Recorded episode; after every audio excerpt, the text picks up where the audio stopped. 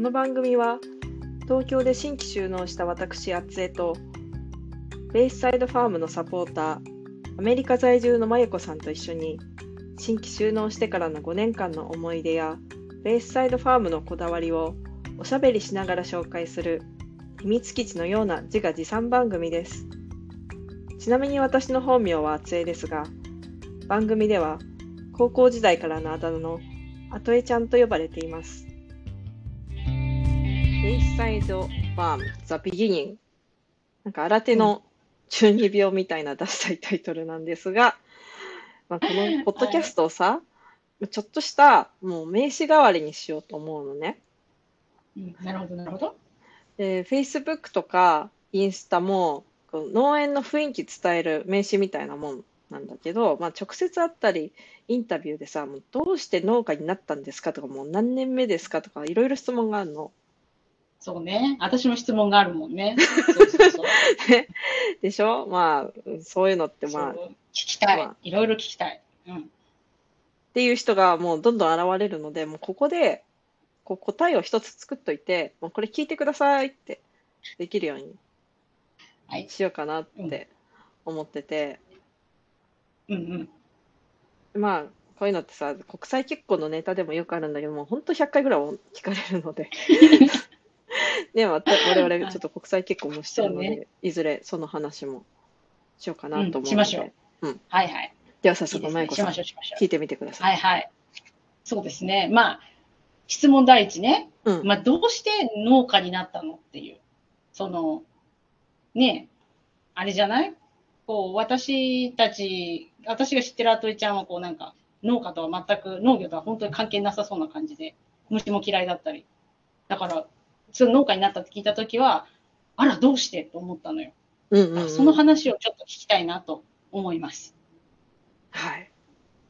なんだうんで、なんだけど、まあ、答えとしては、なんとなくなのね。なるほど。なんとなくね。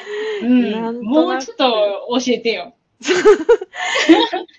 だから、こう、他の人とかだと、こう、めちゃくちゃ野菜が好きでとか、農業が好きでとかっていう、こう、いろいろ熱い思いを持って始めるっていう人がいろいろいると思うんだけど、こう、なんとなく選んでしまった。もう、やってみたいレベルで始めてしまったっていうところ。で、しかもうち、あいわゆる農家じゃないし、実家が農家ってわけでもなくて、いわゆる自分で事業ゼロからスタートする新規収納っていうところなんだけど、まあ、これを始めるとなかなかどっから話すって話になってきてさ、どうする？そうね。マイコさん、マイコさんとの出会いからとか。まあ、マイコさんあんま収納に関係ない。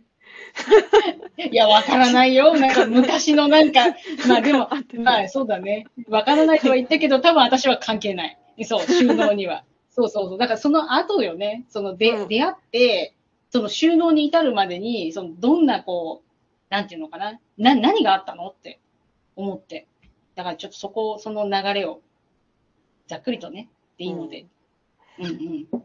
まあ、普通に高校卒業して大学行って、で、大学もまあ普通の文系の、まあ歴史系の大学行って、まあその時歴史とか好きで、もう農業とかは全然。でも一瞬だけね、実は、あの、農、東京農大いいなと思って、でも、なんか、数学と理科が全然できなかったから、あの、数学と理科の、あの、受験科目がない、なんだっけな、が、都市デザインみたいな学科が確かあった気がするんだけど、なんかそんな、ここに行こうかなとは思ったけど、まあ普通に別の歴史の大学に受かっちゃって行って、うんうん、でからの、まあそこで普通に演劇部やったり、カメラ部入ったりして、うん。で、カメラが結構好きで、で、カメラ屋さんに入って、からの、まあイギリスワーホリ行って、フランスのワーホリに行って、で、そのワーホリの時に、まあ、ちょこちょこっと、こう、脳的な暮らしを体験してさ、ウーフとかってよく聞くかもしれないんだけど、まあ今度それもうんうん。また詳しくいずれ機会があったらお話ししようかなと思うんだけど、まあ、そんなところで帰国して、で働きながらも国内でちょいちょい農家さんのところを手伝いに行ってなんかいつかこんな風に暮らしたいななんてって思ったわけよ。なるほど。ああ、そういうことがあったのね。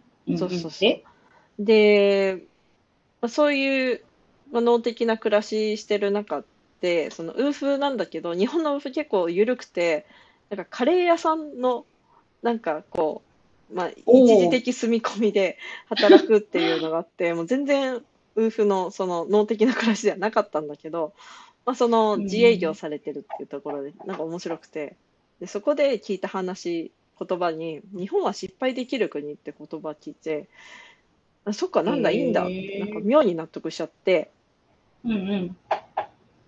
で、その時ちょっと農業とかやってみたいかなって、こう、うっすら思ってたんだけど、じゃあやってみようかなって、こう、背中を押された感じ。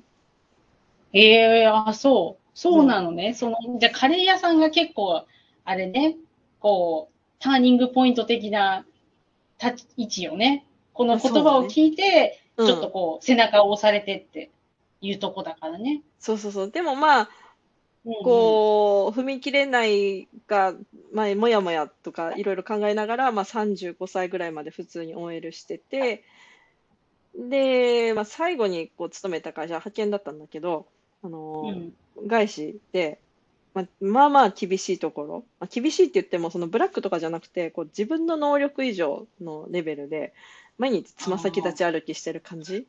すごくこう鍛えられてあのうんうんうん。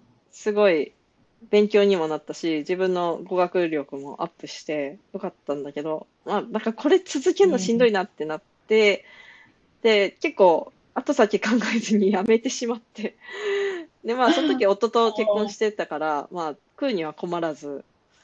なるほど、ってなった。時にもう、まあ、日本は失敗できる国って言葉を思い出してでその時国国分寺に住んでてで週末農業講座みたいなのに行っててまあそれでできるとは思わなかったけどもうちょっとそっち方面に傾いてて。でその、まあ、職がない時期とかでいざ農業やろうと思った時にさ、まあ、北海道とか長野とかもいろいろ考えたのね。やっぱ聞くからに美味しそうじゃない、でも本当そうそう。そんなレベル、本当そんなレベル。で、でも、うち夫、キャメロンがさ、オーストラリア人で英会話の先生やってて、で、うんうん。やっぱ英会話教室が多い東京がいいよねってなって、で、ね。で、私も、まあ、キャメロンも田舎好きだけど、そこまでの田舎好きじゃない。わかる、うんうんなんかセミ、セミ都市部の方がいいみたいな。ああ、そうか、そうか。都市、都会から離れられないって感じ。うんうんうんうん。なるほど、なるほど。ねで、えっと、2015年頃当時、東京だと、まずその農業やろうってなった時に、東京農業会議所っていうところに、農業やりたいですってこう相談しに行くわけよ。で、うんそこで、えっと、研修先を見つけてくれて、で、2年間研修して、で、その間に農地を見つけるっていうのが流れになるの。で、そこで紹介されたのが、えっと、東京都西多摩郡瑞穂町の近藤ファームさんっていうところで、で、そこで2年間研修、まあ、研修といってもカリキュラムがあるとかじゃなくて、正社員として、もういいわばいきなりうん。OJT ってやつ、あの、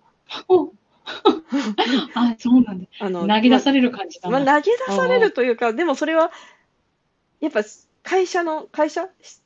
人様の事業の一員としてやるから、うんうん自分でゼロからやるわけじゃないから、これやってくださいって言われる指示があるから、で、やり方を一から教えてもらってっていうのは、ほうほうほうほう。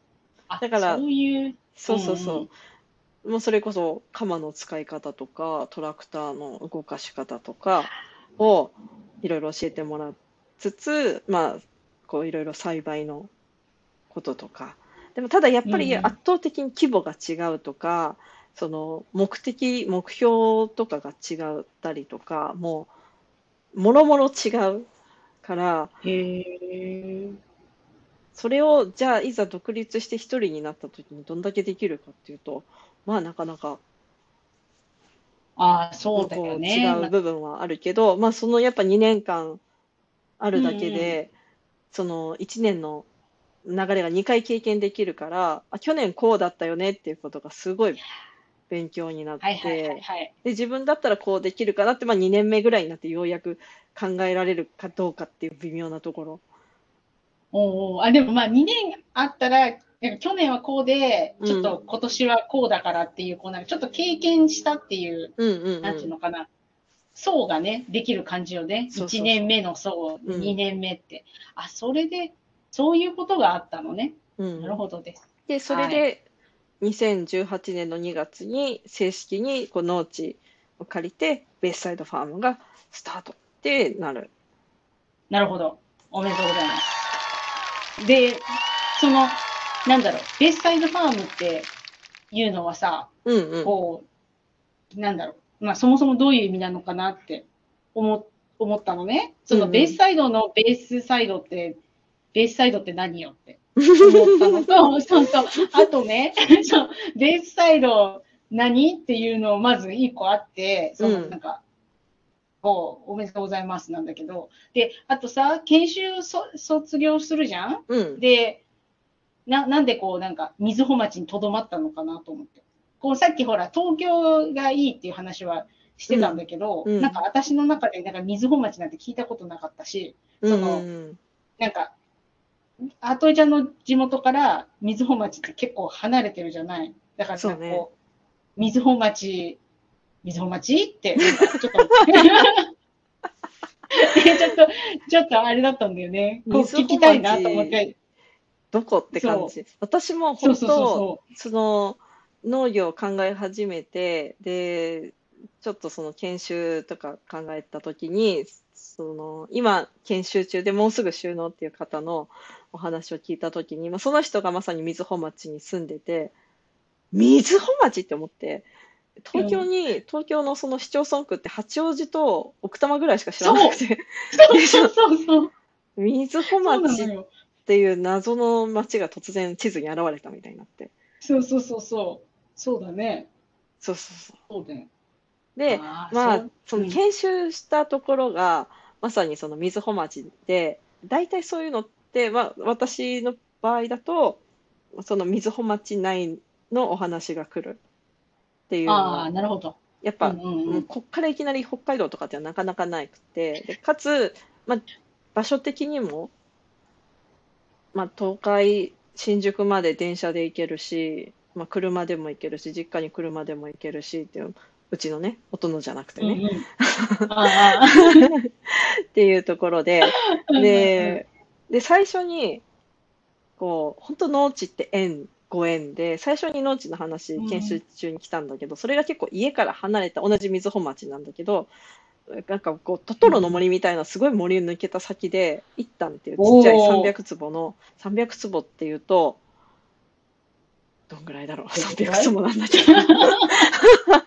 で、ちっちゃい畑で、しかも水道もない、周りにないし、ちょっと、距離と環境がね、同じ町の中でも、やっぱちょっと遠い部類に入ってて、で、そこはちょっとお断りして、で、ちょっとどっかもうちょっといいのないのかなって思った時に、別のところを紹介していただいたのが、今の第1号の場所、なんと横田基地のすぐそば。で、そこがちょうど当時。時住んでたところからもまあまあ近くて、まあいいかなっていうところで、まあ交通の便も良かったしっていうので借りることに、はいはいはい。そうそうなって、っていうので、その横田基地のすぐそばっていう、まあ立地が一つね、決まって、うんうんうん。あ、それで瑞穂町のとこにこう、縁があったってことなのね。そうそうそうそうそう。ああ、なんで瑞穂町かっていうと、そういったご縁うんうんうん。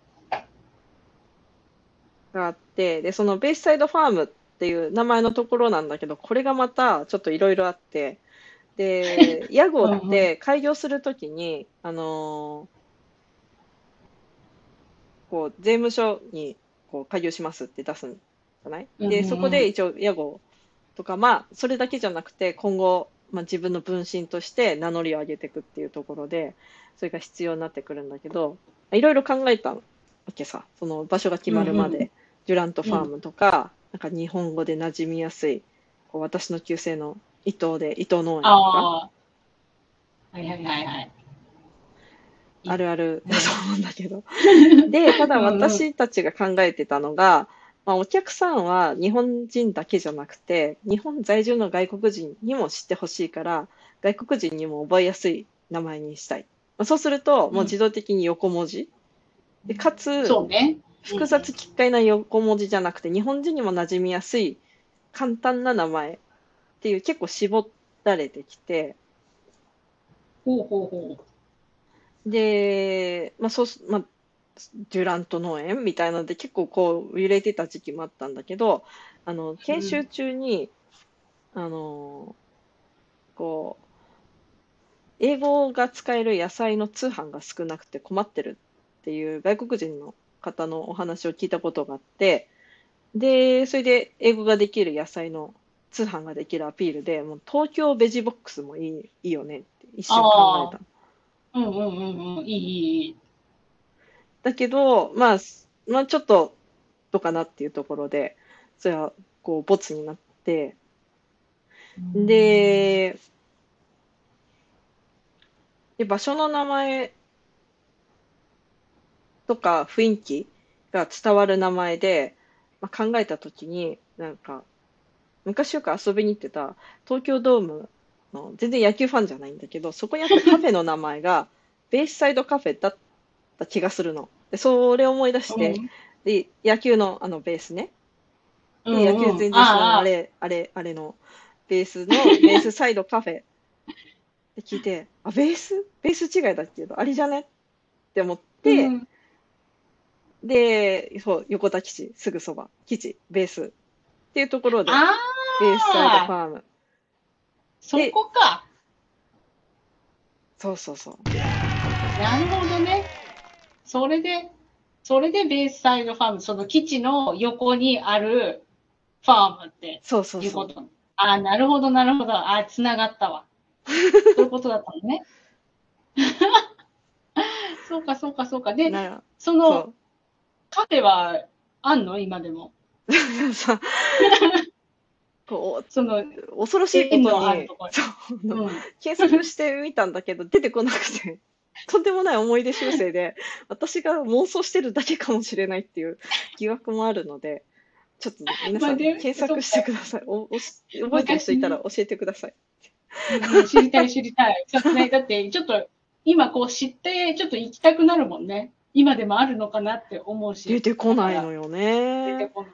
でも私が知ってるもう東京ドームじゃなくなってるしね、あの周り。